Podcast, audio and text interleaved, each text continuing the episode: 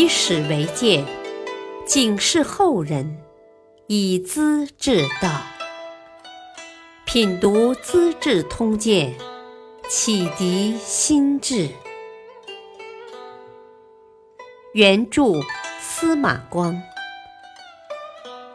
播讲汉乐。徐敬业声讨武后。骆宾王传檄四方。武太后的内侄武承嗣当了宰相，他要求太后追赠武家祖宗七代为王，建立五十七庙。太后当即批准。元老裴炎见祖道。太后以皇帝母亲的身份垂帘听政，应当向天下人表示，国家还是姓李的，不是姓武的。立武氏宗庙是不行的。难道不记得吕后一家的惨相吗？太后听了很生气。吕后把国家的权力交给活着的吕家子孙。我是追封武家死去的先人，完全是两码事嘛。裴炎又说：“啊，事情要防微杜渐，这种做法是不能提倡的。”太后不理睬道罢，却由此恨上了裴炎。姓武的人当权，唐朝宗室子孙人人自危。愤恨不已，于是有人起来造反了。李绩的孙儿英公李敬业和兄弟李敬游、长安主簿骆宾王等人因事被贬了官。李敬业当柳州司马，李敬游免官闲住，骆宾王当临海县丞。还有个州治县尉魏思温，本来是御史。受贬后也是潦倒气闷，这般人在扬州不期而遇，都是牢骚满腹，年轻气盛，决心拼一场。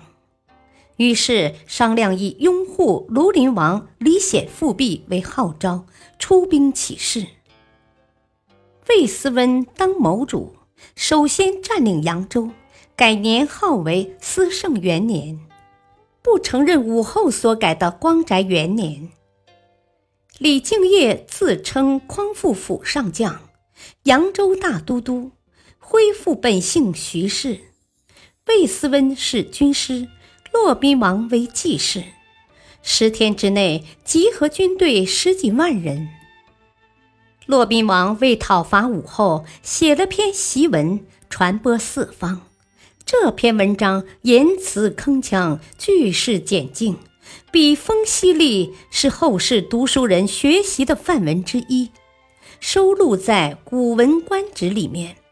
其中不少名句，读者总要击节三叹。比如开头就说：“为临朝无事者，人非温顺，地时寒微。西充太宗下臣。”常以更衣入室，几乎晚节，秽乱春宫，密引先帝之私，引图后庭之弊，见元后与徽敌，陷吴君于巨忧。这是揭露武太后的老底儿。先是太宗的才人，后来跟高宗拉上关系，竟然害死王皇后。把天子的名声也搞坏了，又说杀子屠兄，弑君震母，人神之所同忌，天地之所不容。杀子屠兄是真的，弑君震母不能成立。又说包藏祸心，窃窥神器。君之爱子，忧之于别宫；贼之宗盟，委之以重任。神器就是皇帝宝座，爱子之李显，宗盟是说武士族人和他们的拥护者，还说一抔之土未干，六尺之孤安在？这是指高宗死后坟土未干，他的儿子就被要求流放，太残忍无情了。最后反问市民百姓。事关今日之狱中，竟是谁家之天下？读者当然明白，李家失去了国权，武士主宰天下，这是极富煽动性的话。檄文传到东都洛阳，武后读罢，激动不安，问身边的侍臣：“这是谁的手笔？”有人告诉他：“啊，这是临海县城骆宾王的。”太后不禁跌足长吁呀！宰相太不应该了，这样的人才竟让他四处飘零，有志难伸，能不造反吗？于是派李孝义为统帅，带三十万大军讨伐扬州。徐敬业又找到一位相貌酷似已故太子李显的人，坐在中军帐里，谎称：“哦，李显没有死，逃到扬州来了，指挥我们恢复李家天下的。”每天装作向他请示汇报。一时之间，江淮一带响应的人风起云涌。武太后又向裴炎问计，裴炎却反对出兵讨伐。他说：“皇帝是成年人，没有亲政理事，才给那帮愣小子提供了口实。如果太后交还政权，不用出兵，保管自动平服。”太后的拥护者不同意还政，纷纷攻击裴炎，说他别有用心。最后，裴炎被捕下狱。裴炎绝不妥协，有人劝他说几句好话，消灾免祸。他说。宰相进了监狱，还有活着出牢门的吗？果然，在洛阳都亭被杀了。临死前，他对兄弟们说：“你们的官爵是靠自己能力挣来的，我没给予丝毫帮助，如今倒要因我而流放边诸，太使人伤心了。”抄家的结果，除了简单的衣食用具，两米都没藏几斗。裴炎真是两袖清风啊！太后接着叫黑齿长枝为江南道大总管，征讨徐敬业。徐敬业在强敌压境的关键时刻，却醉心于金陵王气，想在江南建立根据地。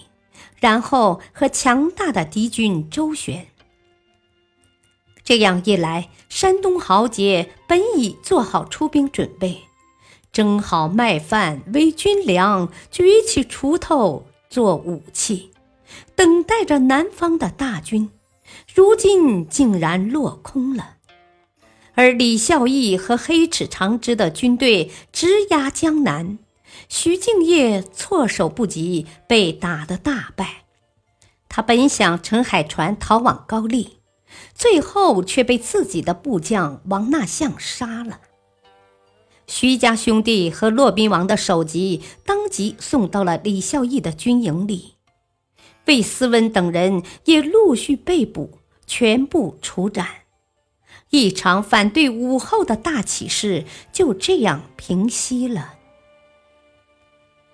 世人传说，骆宾王并没有死，在杭州灵隐寺出家当和尚，烧火做饭。某夜大方丈吟诗，得出佳句一联：“桂子月中落，天香云外飘。再也续不上来，反复吟额。骆宾王听到了，随口续成两句更好的诗来：“楼观沧海日，门对浙江潮。”这事不知是真是假。不过，骆宾王是有名的诗人，初唐四杰之一，跟王勃、杨炯。卢照邻一道很受社会的推崇。他七岁时就写出很有名的咏鹅诗：“鹅，鹅，鹅，曲项向天歌。白毛浮绿水，红掌拨清波。”这是孩子们都爱读的。成年人除了赞赏他的讨武曌檄外，武曌是武后的名字，还喜欢他的再遇咏蝉，尤其是《于易水送人》一首，可说是他悲壮人生的写照。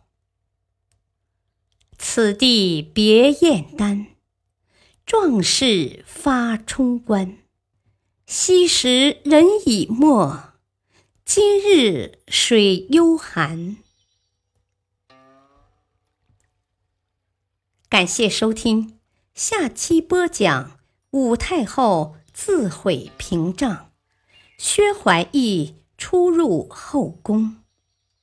敬请收听，再会。